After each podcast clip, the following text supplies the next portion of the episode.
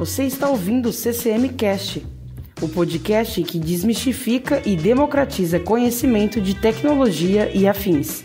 Tudo isso de uma maneira leve, relevante, fazendo com que você participe de uma conversa descontraída como um verdadeiro papo de happy hour. Esse podcast é produzido e distribuído pela CCM. Aqui na CCM, auxiliamos a sua empresa a proporcionar continuidade e foco em sua operação com soluções de nuvem e dados.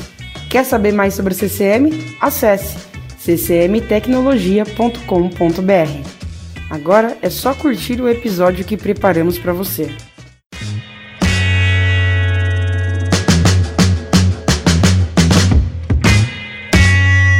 Olá, sejam bem-vindos a mais uma edição do CCM Cast, nosso bate-papo sobre novas tecnologias e seus impactos no segmento de transportes, no universo automotivo.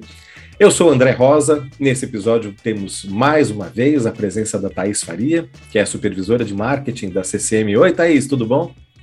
Oi, André, tudo jóia? Já tá ficando cansada essa entrada, né? Toda vez a Thaís está aqui. Eu juro que eu vou me esforçar para colocar outra pessoa aqui, mas o papo de hoje, para mim, eu não podia não participar.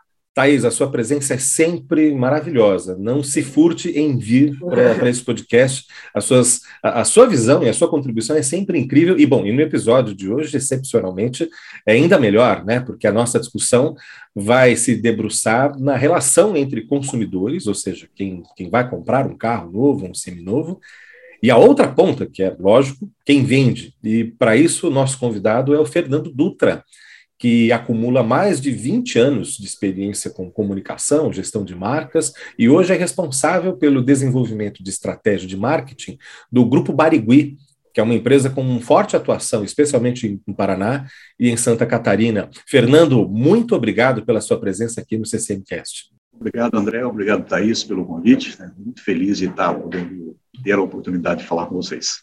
Muito bom. Fernando, antes de tudo, explique um pouco melhor para a gente e para o nosso ouvinte, o que é o Grupo Barigui e quais são os seus focos de, de atenção dentro do, do, trabalho que você desenvolve aí?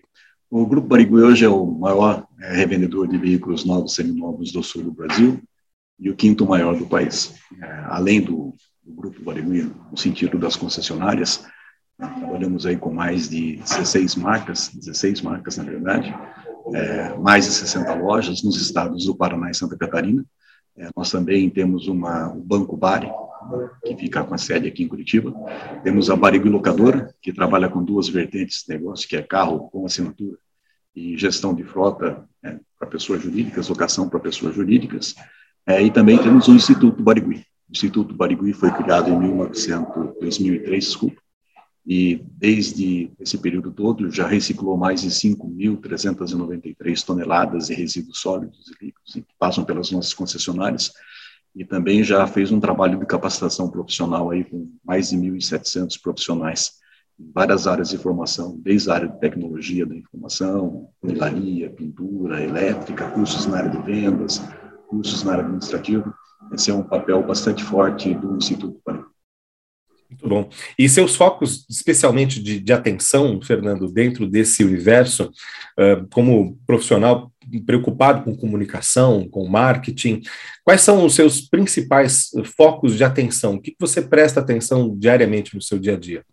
Perfeito. É, o meu escopo de trabalho é um, é um escopo bastante abrangente. Eu tenho basicamente duas vertentes principais. A primeira dela tem o foco corporativo, que é fazer é, a organização de todas as marcas do Grupo Barigui dentro de um guarda-chuva. Né? Então, quando a gente fala de Ford Barigui, de Toyota Barigui, é, de Volkswagen Barigui, enfim, todas as marcas que, que fazem parte do grupo, a minha função é orientar também os supervisores de marketing a entender um pouco essa dinâmica de estratégia.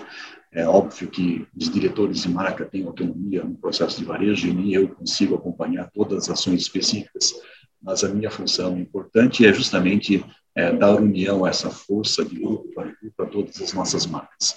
É, também trabalho de maneira é, mais integrada em dois modelos de negócio do grupo, sendo responsável pelo marketing digital é, dentro da Barriga Locadora, que tem um ano e meio de vida, mais ou menos, e também com a marca de Barigui Semimóveis. Né? Nós temos aí mais de 40 lojas no Paraná e Santa Catarina, e para esses dois modelos de negócio, eu também sou responsável por toda a estratégia de marketing.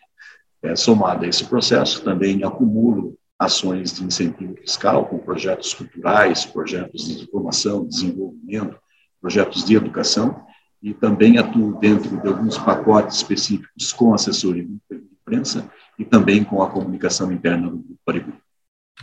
Esse é o escopo do trabalho que eu executo no dia a dia. É bem, é bem, é, é bem amplo, né? E tem toda a conexão, toda a relação com, com, com os pontos de comunicação que, que a empresa faz, não só com o público externo, com o consumidor final, mas com, com toda a cadeia, né? inclusive com o público interno. Esse é o grande desafio, né? porque, na verdade, quando você coloca uma campanha na rua, quando você está executando uma ação, você tem que ter preocupação com essa integração. Né? O funcionário tem que ser embaixador da marca, né? ele tem que representar a marca. Então, parece-me fazer sentido que não vale a pena você lançar uma campanha, né, desenvolver uma ação sem que o funcionário, sem que o colaborador não seja envolvido ou pelo menos comprometido com parte desse, dessa ação. É, o grupo tem uma estrutura que é bastante descentralizada no sentido das operações, por exemplo, a controladoria, a financeira, isso fica num prédio numa das concessionárias do Grupo Parigui, fica na Fiat Matriz, que é a nossa origem, né, que foi quando nós começamos a nossa operação. A área de RH fica numa outra área na cidade, a área de TI, marketing e e-commerce fica numa outra área. Então, nós não temos um único, espaço físico onde você reúne todos os funcionários. E também tem uma característica própria do negócio, que são as operações das lojas, na área de showroom de vendas e área de pós-venda. Então, fazer a unificação dessa comunicação tem sido um grande desafio, porque não é fácil você dar o timing correto para todas as ações, porque você tem que considerar o conteúdo da informação, mas tem que considerar também a forma tecnológica como essa informação impacta o funcionário. Né? Então, esse também é um grande desafio, porque no dia a dia, esse grupo precisa andar dentro de um modelo sinérgico, e realmente, às vezes, não é tão simples assim. O Fernando, quem são os pensando aqui no, no, nos clientes, né, nos consumidores, a, a, gente pode presumir que o foco ou talvez o, o, a, as maiores ações estejam direcionadas ao consumidor final, a quem vá, por exemplo, comprar um carro novo, um carro seminovo, mas eu posso imaginar, em função da complexidade do tamanho das ações e do escopo que se apresenta, que não, não, não, não é apenas o cliente consumidor final que, que, que, é atendido ou que de alguma forma é alvo de, de, de, ações de comunicação. Presumo que também tem muitas relações com, com, com empresas, com B2B, ou mesmo com, com outros tipos de clientes que de alguma forma também podem trazer resultados efetivos para o grupo. Faz sentido? Faz sentido. É, não há dúvida que o nosso modelo de negócio pressupõe, óbvio, uma comunicação muito orientada dentro da segmentação que a gente deseja atuar. Né?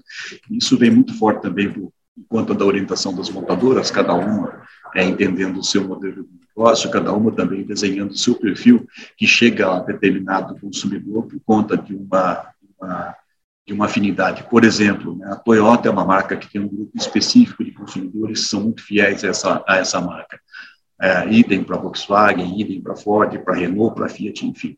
As marcas, de uma maneira geral, elas têm essa tendência a buscar essa segmentação e buscar essa fidelidade é, para suas respectivas marcas. Com a gente não é diferente, né? Porque as pessoas começam a transacionar com o Paribui, constrói relações duradouras com o Grupo Paribui e com a nossa força de vendas.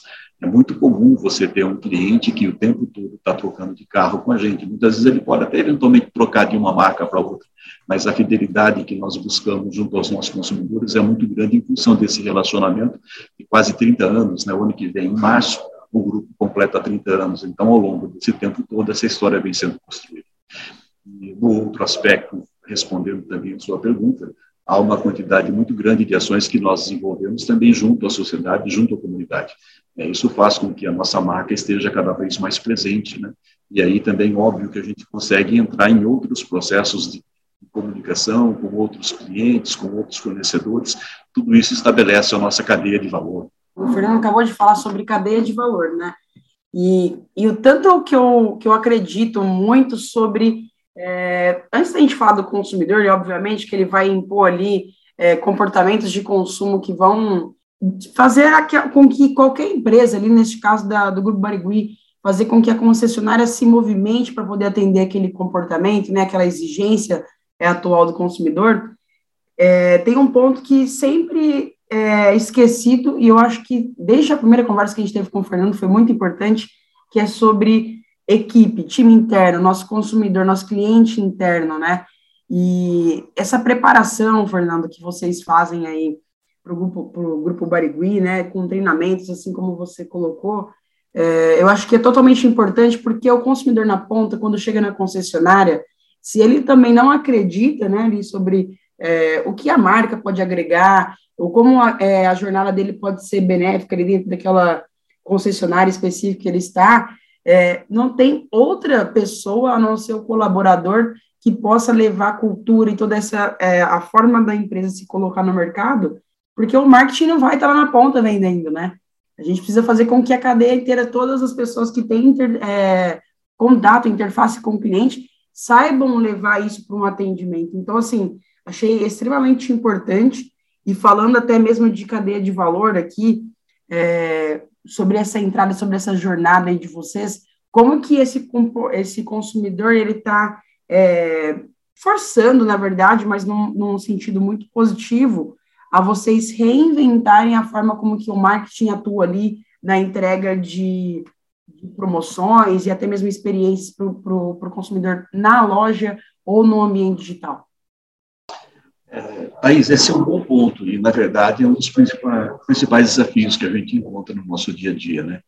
É, eu falava um pouco com o André, antes de você entrar nesse bate-papo, que no varejo você tem. Vamos falar primeiro da questão estratégica. É, você tem três grandes blocos que você precisa fazer avançar dentro da sua organização, que é a questão tecnológica, a questão processual e a questão humana, né? pessoas. É, no varejo, você tem três ambientes que estão mais ou menos integrados, ou estão integrados a esse processo, que é a dimensão física da loja, né, enfim, são os ambientes, os equipamentos exposição, mobiliário, exposição de marca, enfim. É, você tem um ambiente humano, são as pessoas que são bem treinadas ou deveriam ser bem treinadas e orientadas para fazer um processo de venda sem qualquer tipo de fricção, e a questão tecnológica, né, que ela é fundamental, porque ela estabelece uma, um fechamento de processo, estabelece uma ligação entre cada uma dessas etapas do físico com o humano. A gente dava um exemplo ali da Tokstok, que acho que no processo de pós-pandemia né, desenvolveu um modelo que você não vai mais para um check-out, você está sendo atendido e você está fechando a venda e, e, recebendo o seu produto, recebendo o seu produto sendo embalado e levando para sua casa. Então, aquela coisa, aquela experiência que a gente tem no varejo, que você tem todo aquele movimento, você experimenta o produto, gosta do produto, etc, etc, aí você vai para aquela fila gigante para pagar e perde lá 20, 30 minutos do seu tempo esperando a hora de ser atendido. Né? Até me lembro que uma, uma diretora de marketing que trabalhou comigo no Boticário dizia, poxa vida, a gente que, que é um cliente grande, que vai para o supermercado e faz lá um ticket médio de 500, 800, 900 reais, é obrigado a ficar numa fila gigante. E as pessoas que compram 200 reais têm o atendimento rápido. Né? Quando é que será que o pessoal do supermercado vai entender que quem gasta mais deveria ter mais prioridade na hora do check-out?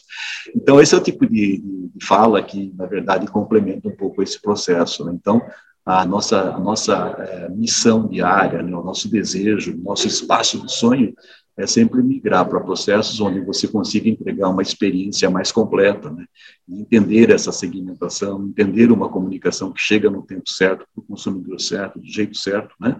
E, independentemente da plataforma que ele é impactado, seja impactado pela plataforma das, das, das, dos meios de comunicação que são offline, né? da plataforma que é online, enfim, nosso grande desafio hoje é entender esse modelo e trazer essa, esse lead para dentro de casa e aí, a partir desse momento, começar esse atendimento. Ou quando esse atendimento é impulsionado também, vamos dizer, usar essa palavra, ele é dirigido à loja, né, o nosso tráfego no PDV, o tráfego nas nossas lojas, aí também começa o processo de experiência de venda. Né? Então, a grande missão é justamente o tempo todo conectar esses três pontos que envolvem tecnologia, processos e pessoas.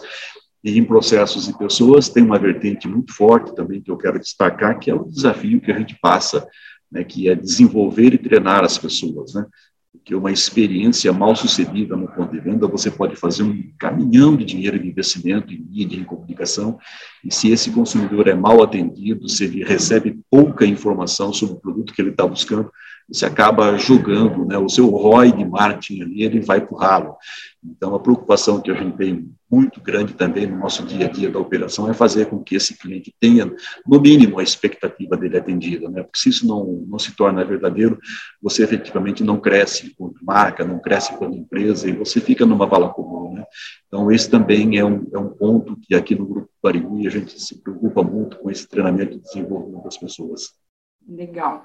Eu estava aqui também refletindo sobre o como o marketing hoje ele já tem mais insumos de dados, né? A tecnologia e o ambiente digital ele traz é, muito mais formas da gente aferir o sucesso de uma campanha, o ROI, né, de uma campanha.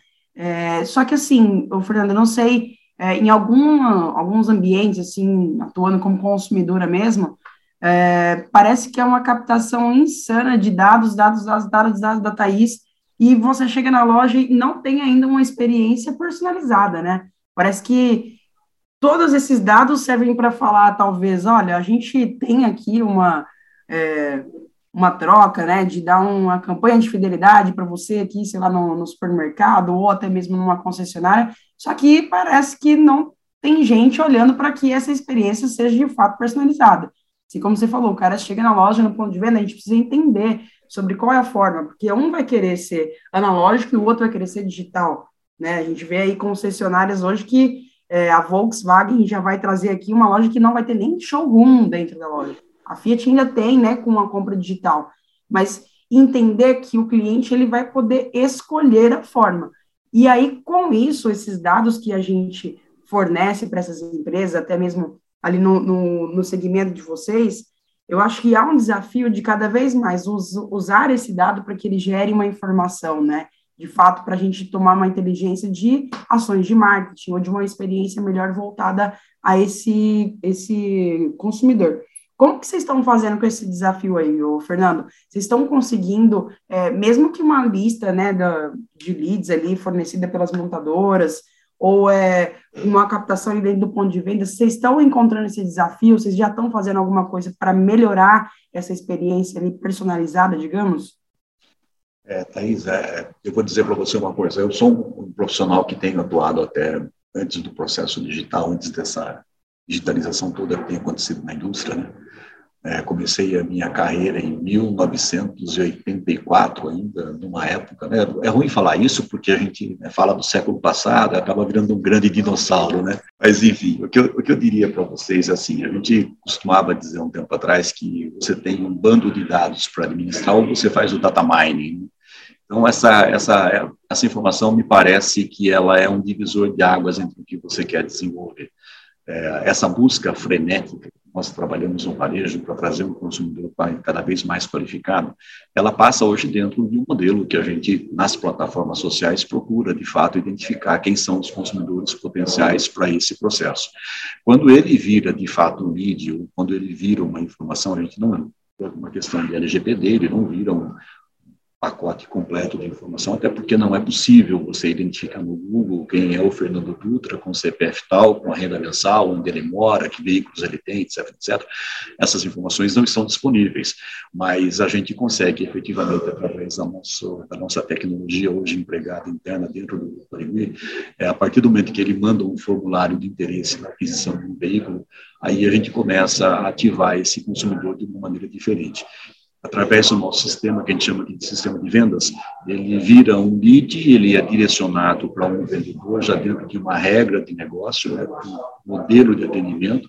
Se a gente pudesse falar naquela visão mais clássica do varejo do passado, é aquele rodízio que você tem pelo atendimento, ou seja, um vendedor recebe quatro leads, outro recebe quatro leads, outro recebe quatro leads, você não direciona oito leads ou 16 leads para um único vendedor.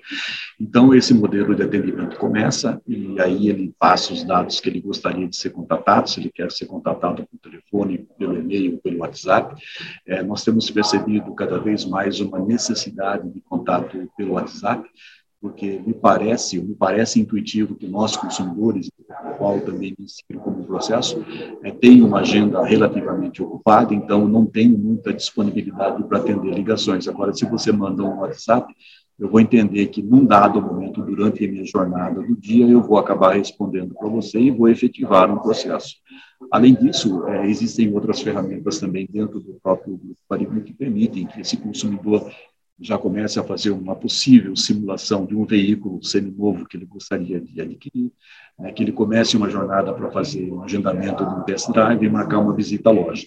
Então, a gente vive com dois consumidores, aqueles que preferem o contato um pouco mais humano e aquele consumidor que prefere um contato totalmente digital.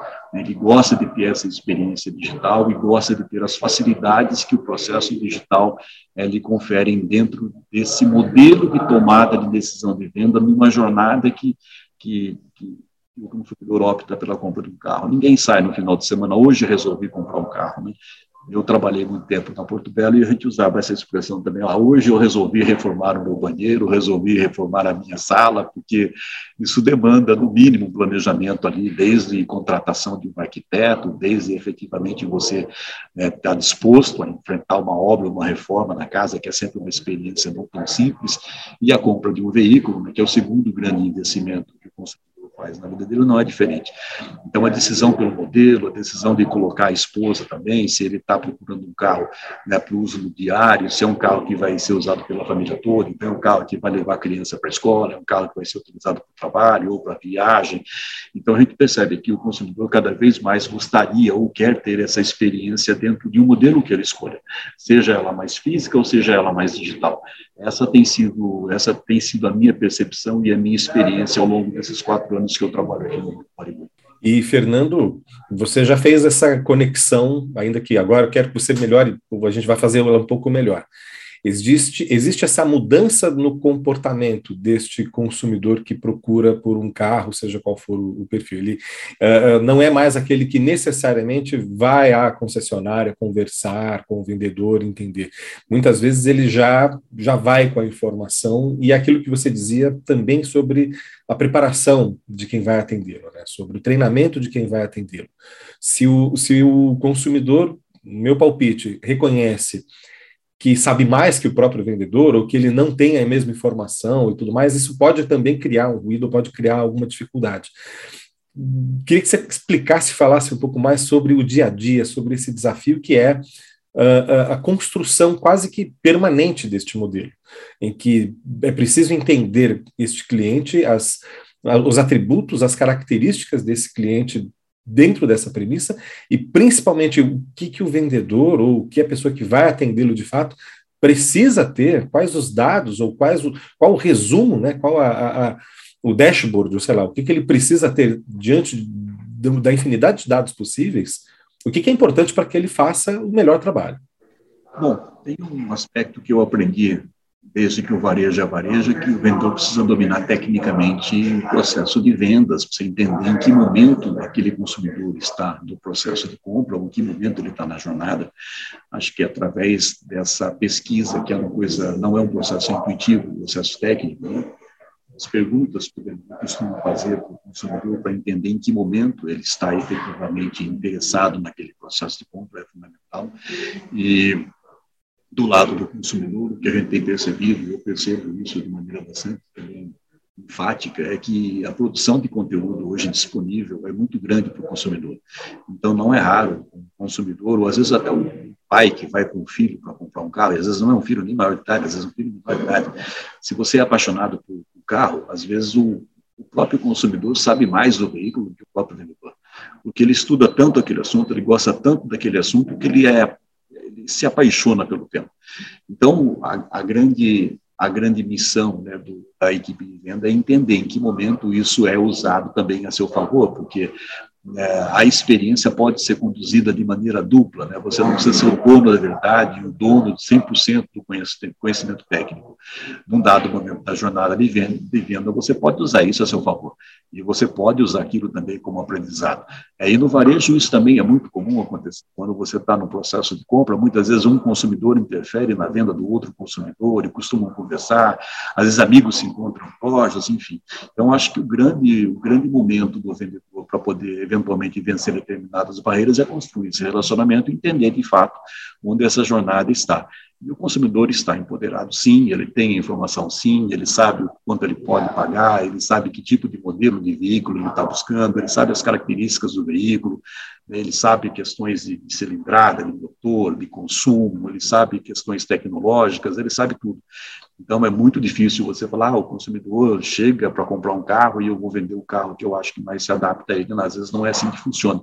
Às vezes o processo do consumidor é tão forte ele consegue efetivamente né, fazer uma parceria com o vendedor no sentido, olha, eu estou aqui para comprar um carro, sei o que eu quero, sei como quero ser atendido, sei como eu quero pagar e você vai ver qual a possibilidade para encaixar o meu desejo dentro do seu modelo de negócio. É quase isso. Né? Em outras situações, a gente passa por um processo realmente consultivo e indica o melhor veículo para o consumidor em função também da necessidade dele. E também não é incomum afirmar que a mulher ela tem um processo muito grande, né, é, na decisão da compra. E a gente vê muitas famílias né, entrando nas concessionárias e saem emocionadas com a aquisição de um veículo, porque ele é, de uma certa maneira, também uma conquista de toda a família. Então, essa é uma experiência que mistura, na minha modesta e humilde opinião, processos que são mais ligados à emoção, processos mais ligados à tecnologia, processos ligados à, toma, à tomada de decisão baseada em questões financeiras. Eu acho que é um misto disso tudo. É, se você aposta num único modelo, você acaba acaba talvez não entendendo o comportamento e a visão do consumidor. E eles estão muito mais, graças a Deus, atentos a tudo que acontece na indústria automobilística, entendem efetivamente das marcas, dos modelos, enfim, de consumo, né, de restrições, entendem qual é o valor que vai ser um, de seguro que você paga para o modelo A, para o modelo B, questões de, de emplacamento, enfim, eles já chegam com um conjunto de informações muito solidificada ou sólidas para tomar decisão na hora da compra. A Thaís estava comentando antes da nossa gravação, né, Thaís, em relação a uma, a uma concessionária piloto aí em, em, em Ribeirão Preto. Quer contar um pouco mais sobre isso, Thaís? Sim, cara, é, é, um pouco daquilo que eu tinha comentado, né? Eu até fiquei um pouco surpresa, porque é, vem de uma, de uma vertente, assim, de concessionária, principalmente aqui em Ribeirão Preto, que é onde eu, eu moro, que é assim, pareciam é, monumentos, né, concessionárias gigantescas, e antes, assim, com muito estoque, muita, muita ativação ali no ponto de venda, bexiga, música na frente, terreno gigante, né, metragem quadrada ali, e ali na frente da CCM tem um prédio onde tem uma pequena concessionária Fiat. Eu falei assim, gente, mas por que, que alguém não escolhe naquela que tem numa avenida ali que é muito maior para vir nessa daqui? E aí, quando eu fui entender, aquela é uma concessionária que ela é 100% digital, só ela tem showroom ali, né? São três carros, fica ali, é pequena, né? Um, um design totalmente diferente das outras concessionárias, é, só que ela tem uma experiência digital. Então, você pode até mesmo fazer ali uma negociação com o seu cliente, até negociar um, um seminovo seu na troca.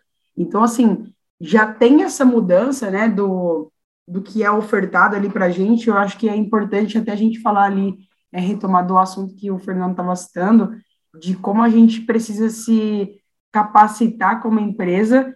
E, cara, eu olho isso, acho muito legal, eu preciso até mesmo entrar um pouco ali nesse universo para entender se a Fiat continua é, a fazer essa experiência digital acontecer, porque, assim, eu acho é bem legal a gente quer né, que essa inovação venha para o mercado, mas a gente precisa fazer com que essa experiência digital seja entregue de ponta a ponta, né? Porque senão o trabalho ali ele é só para mostrar que você é diferentão, né? Tem uma concessionária, eu não me lembro o país que, que é, se eu não me engano, é na Europa, na Europa que você chega, cadastra o seu documento, é, então os caras já vão saber onde você mora, enfim, tudo, e você pode entrar num pátio que ele é vertical, né, estilo estacionamento em São Paulo. Você escolhe o carro, faz um test drive e devolve o carro no mesmo lugar. Não tem ninguém, você faz isso sozinho. Então, assim, para que você vai despender de um grande, de uma grande metragem quadrada, é, de uma equipe? Eu não estou falando aqui também de tirar, né, o atendimento humano, mas é uma experiência que agrega, né? Então, olha essa movimentação e o desafio, acho que para o Fernando, assim como eu, é, fico preocupada como a gente, em marketing, pode fazer com que tudo isso seja casado e essa experiência de ponta a ponta, desde a hora de o cara da educação, é, como que a gente vai colocar ali no canal do YouTube, no Instagram, no TikTok, é, como que a gente vai começar nessa parte de educação, fazer parte desse, desse consumidor, principalmente esses mais novos que estão chegando aí, é, e até mesmo na seleção do carro que você quer no modelo que você quer da concessionária, no pós-venda, na parte de serviços, na parte de peças, como que a gente pode agregar isso nessa jornada inteira, fazendo com que é, seja omnichannel ali para o cara, né? Que ele tenha uma entrega ali é, de valor mesmo do diferencial da concessionária em todas essas etapas. Eu penso assim, olha, é, esse movimento que acontece, eu acho que muitas vezes ele é um processo imersivo que uma marca faz com relação a que atributos ela gostaria de ativar e ser percebida pelo consumidor. É, em outros momentos, você tem dentro do varejo alguns projetos piloto que tendem a puxar um pouquinho mais a experiência para um determinado ponto, que ajudam, de novo, na construção de um determinado atributo de marca. É, então, quando você tem um modelo clássico de atendimento, vamos parar lá para a concessionária do modelo clássico, onde você ativa o lead, o lead vai, uma, agenda uma visita no showroom, chega lá e é atendido pela recepcionista, direcionado para o vendedor que marcou a visita, enfim. Então, esse modelo clássico, onde eu vou até encontro ao possível é, modelo que eu quero comprar, essa é uma opção do varejo clássico. Ainda assim, vamos dizer que a tecnologia ela não ficou apartada desse processo, porque o que está por trás do fechamento de venda tem todo um processo de documentação e de questões burocráticas que você precisa fazer. Então, desde você digitalizar um documento de um consumidor para poder efetivamente é começar um processo de simulação de financiamento, de trâmite de emissão de nota fiscal, qualquer outro processo que seja, já existe uma questão tecnológica que suporta toda essa operação.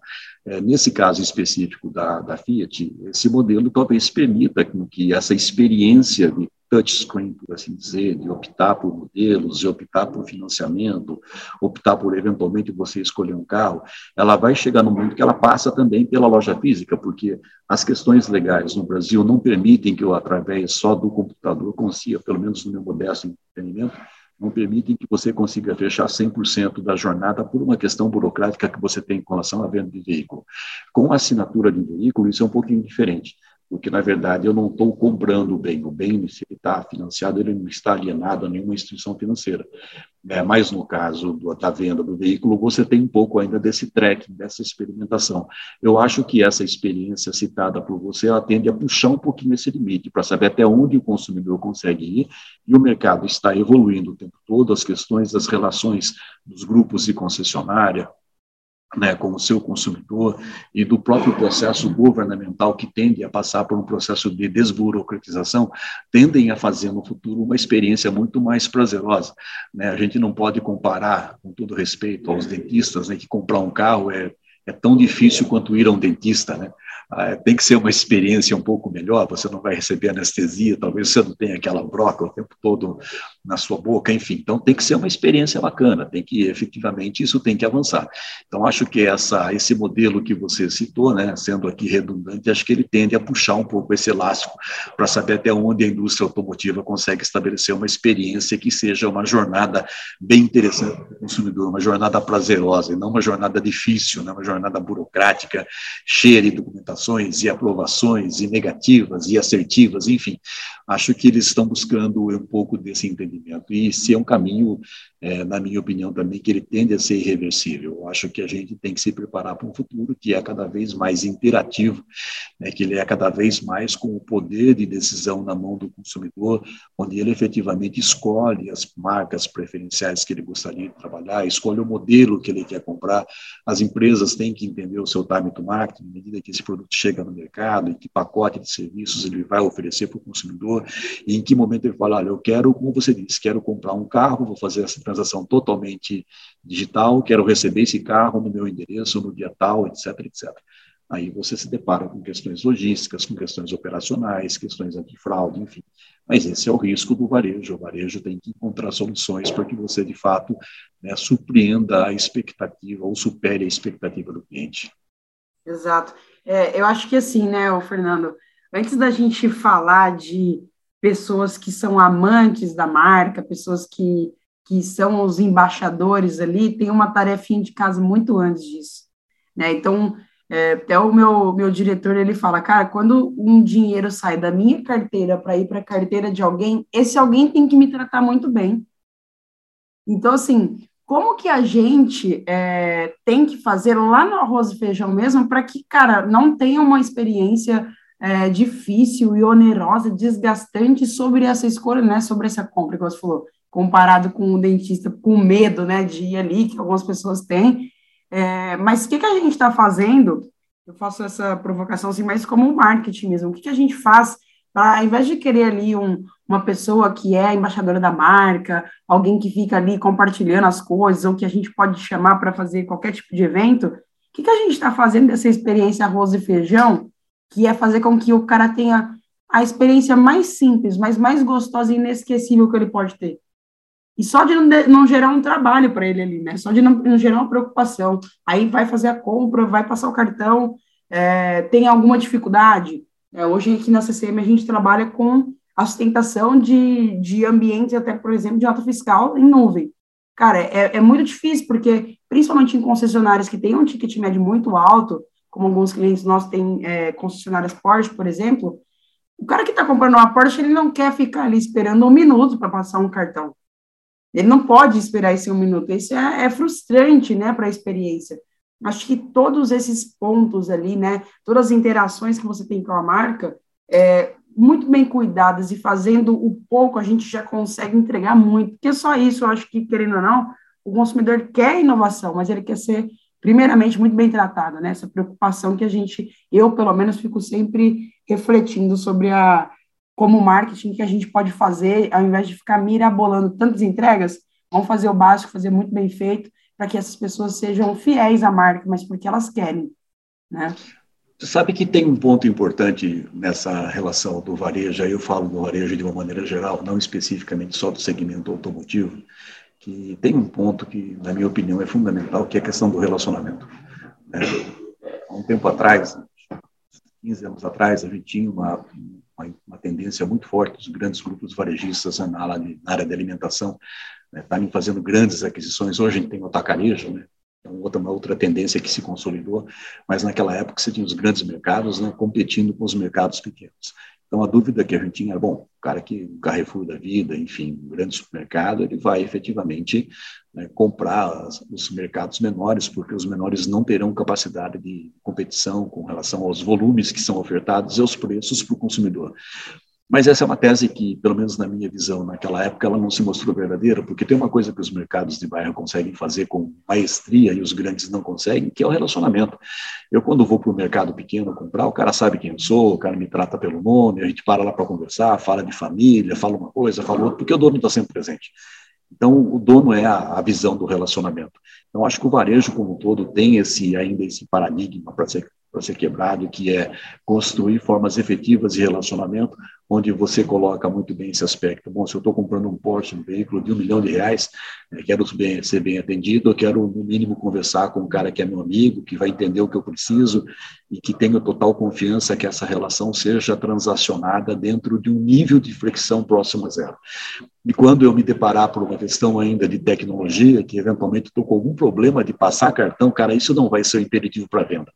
Acha-se durante esse relacionamento uma estratégia qualquer, uma, uma ação qualquer que você possa minimizar esse impacto. Porque é, a gente tem que entender também que a questão tecnológica não depende 100% do nosso processo de varejo, você depende de tecnologia, você pode ter uma internet que naquele dia está com uma conexão horrível, está com um tempo de ligação com a instituição muito longo e não está passando o crédito, cai o sistema, né? ou você está no fechamento do mês, onde está todo mundo transacionando e o sistema cai e fica fora do ar, e os, os caras ficam desesperados. Então, assim, eu digo a vocês que eu convivo há muitos anos com esse modelo de negócio, com, esses, com essas datas críticas de fechamento, e a gente vive né, como contornar situações como essa, porque não é isso que faz você perder a venda, o que faz perder a venda é efetivamente o relacionamento, porque todo cliente entende que quando você eventualmente encontra uma, uma possível dificuldade, você consegue contornar isso. Agora, se você não tem relacionamento nenhum com o cliente, ele vai simplesmente optar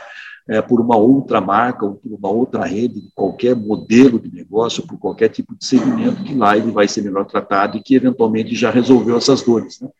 Então, efetivamente, ter isso no roadmap como sendo pontos críticos de sucesso no varejo, de novo voltando para aquela para aquela questão que eu coloquei inicialmente do ambiente físico, do varejo, do ambiente humano, do ambiente tecnológico, né? fazer isso rodar sem fricção durante 365 dias por ano é um grande desafio.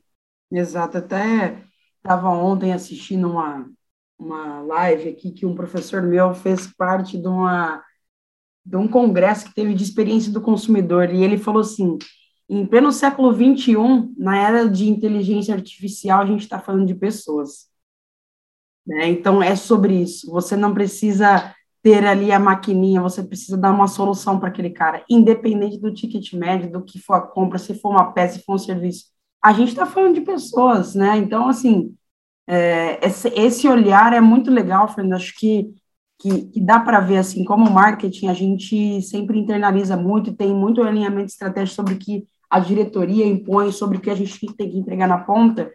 E, cara, é, é, é muito bom, eu fico muito contente de, de escutar você falando aqui e saber que tem esse alinhamento, esse cuidado, esse trato, né, esse carinho ali com o cliente. Como que vocês estão fazendo é, com todas essas, essas frentes aí, é, no Grupo Barigui, cara, eu fico extremamente feliz, que eu sei que lá na ponta também tem pessoas que a gente está olhando para lá, tá e todo mundo mesmo assim, querendo mesmo é, entregar valor lá na, na, jornada, independente seja qual é o, o a pessoa que está ali, seja o colaborador, o acionista, o consumidor, né, eu acho que foi animal, assim, Fernando, achei incrível saber isso de você, saber tanto que você está alinhado com o meu pensamento.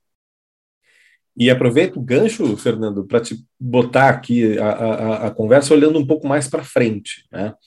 É porque a gente está falando muito aqui desse consumidor hoje, presente, com, com essa evolução que, que é presente também. Ao mesmo tempo, tem duas coisas, Fernando, que eu queria que você comentasse um pouco mais agora nessa reta final do nosso papo. E, um, a, a, a diversificação do grupo, né?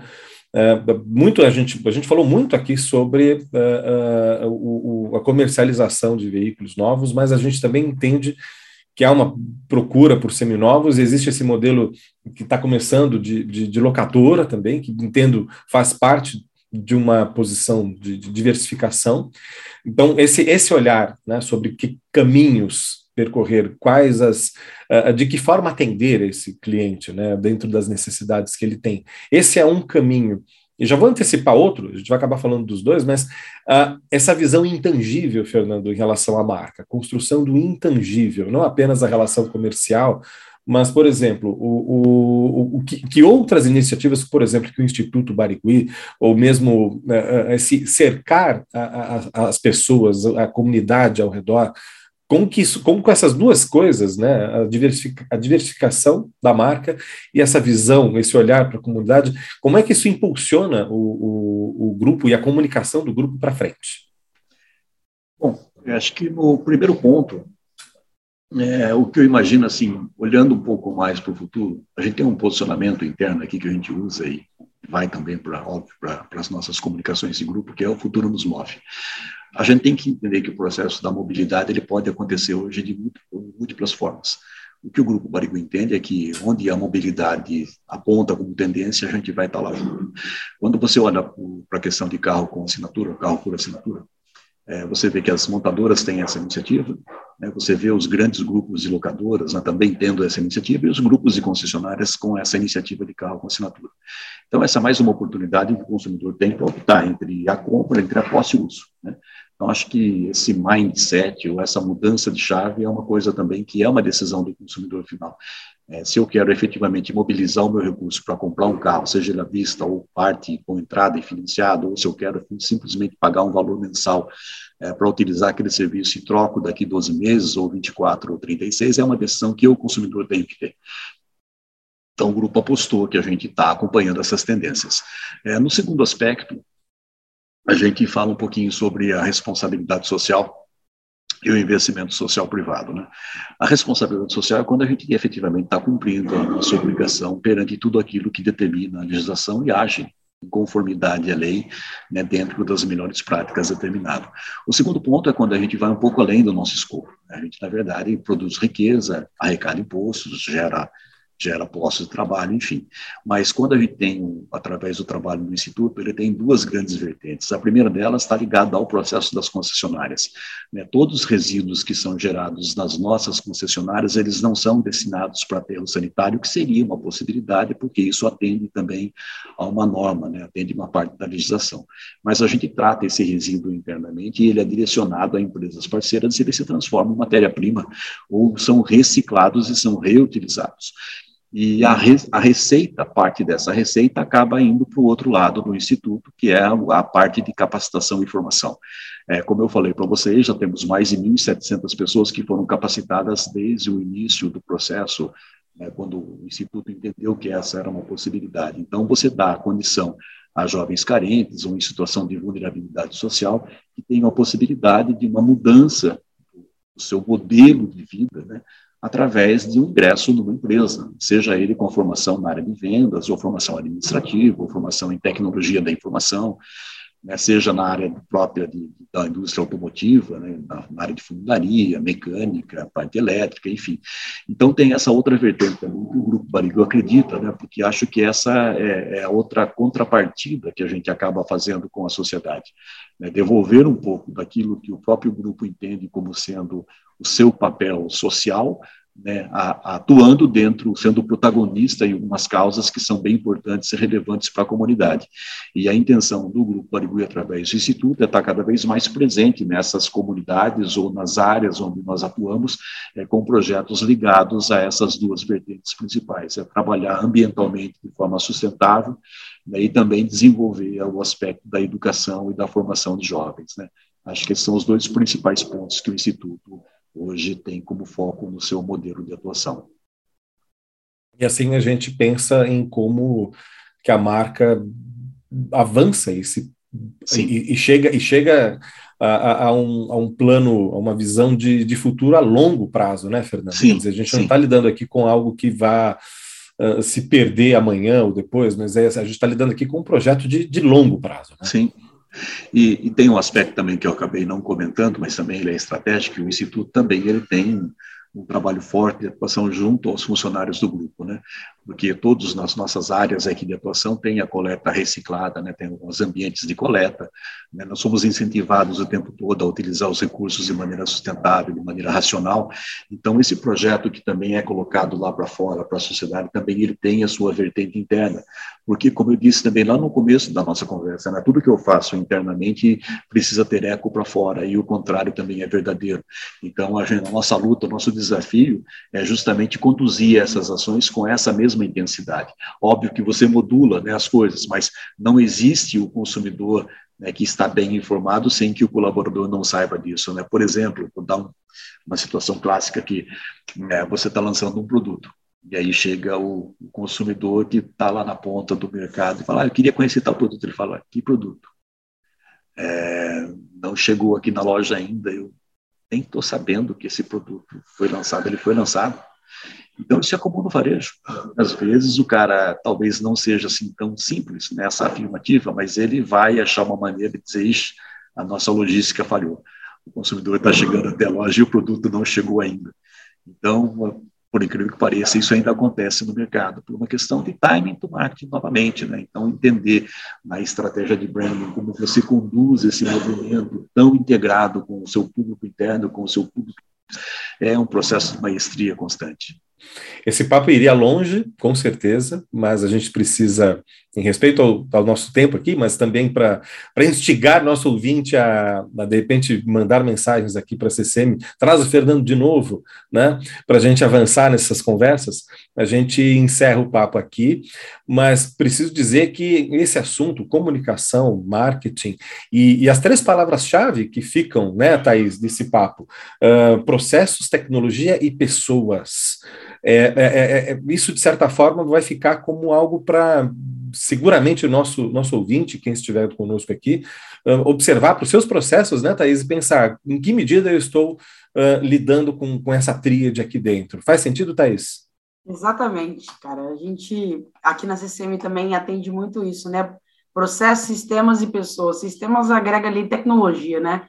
Essa tríade, ela é extremamente importante em todas as esferas, É só assim que eu acho que a gente vai conseguir olhar é, bem para tudo isso que, que acontece, entendendo de fato que no, na ponta existe um ser humano e como que a gente faz para poder atender isso de forma é, totalmente orgânica, que tenha um, um, alinhamento com a cultura da empresa, com aquilo que você quer entregar de valor para o seu cliente. Eu também ficaria aqui horas conversando sobre isso, sou suspeita a falar e já faço aqui meu agradecimento para o Fernando por ter é, despendido desse tempo para compartilhar um pouco do conhecimento dele e da experiência aí do Grupo Barigui nessa, nessa jornada aí do, do setor automotivo. Muito obrigada, viu, Fernanda? Eu também, em nome do Grupo Barigui, em meu nome também agradeço a oportunidade, né? Para mim também sempre é interessante esse tipo de conversa, porque a gente né, tem a possibilidade de construir os nossos relacionamentos, levar um pouco a nossa ideia. É, não acredito que a gente seja efetivamente, né, é, você está sempre up to date com tudo que acontece de mais moderno, em termos de mais tecnológico, mais avançado, mas o importante é que você tenha clareza de onde você quer chegar. Né? Acho que quando você tem um pouco mais de assertividade com relação à estratégia, você sabe estão seus gaps, você sabe até como profissional onde é que você tem que evoluir o tempo todo, né? não só a empresa, mas cada um de nós também como executivos temos a responsabilidade de entender entender o que, que o mercado está buscando, o que o consumidor busca e traduzir isso cada vez mais uma linguagem que gere valor para o consumidor. É para isso que a gente vive, para gerar valor para o consumidor. Se ele não, é ele no final do dia que paga o nosso salário. E essa fala não é uma fala simplória, ela é uma fala que, na verdade, coloca o consumidor no centro do negócio, e é assim que a gente tem que pensar. Muito bom. Fernando, como faz para o nosso ouvinte, ouvinte do CCMcast, procurar por você, ter contato com uh, as iniciativas do, do Grupo Barigui, especialmente o Instituto? Como é, como é que ele pode seguir essa conversa contigo? Claro, eu posso deixar aqui meu e-mail é, de trabalho, fernando.dutra, arroba grupobarigui.com.br, e também meu perfil do LinkedIn, Fernando Cassiano Dutra, também acho que com esse nome vai ser fácil me localizar por lá. Muito bom. Fernando, muito obrigado pelo papo. Espero ouvi-lo outras vezes por aqui. E até uma próxima, então, né? Tá bom. Muito obrigado mais uma vez. Tenha um ótimo dia. E para você que teve, esteve conosco até o fim deste episódio, não se esqueça de procurar pela CCM Tecnologia, também no LinkedIn. Lá você também pode entrar na, nos posts e comentar este e outros episódios, inclusive eh, convidando o Fernando para uma nova conversa sobre outros assuntos. Aproveite e assine o CCMcast na sua plataforma de podcast favorita, assim você continua acompanhando este e outros papos sobre tecnologia, universo automotivo, universo dos transportes. Um grande abraço para você e até o próximo.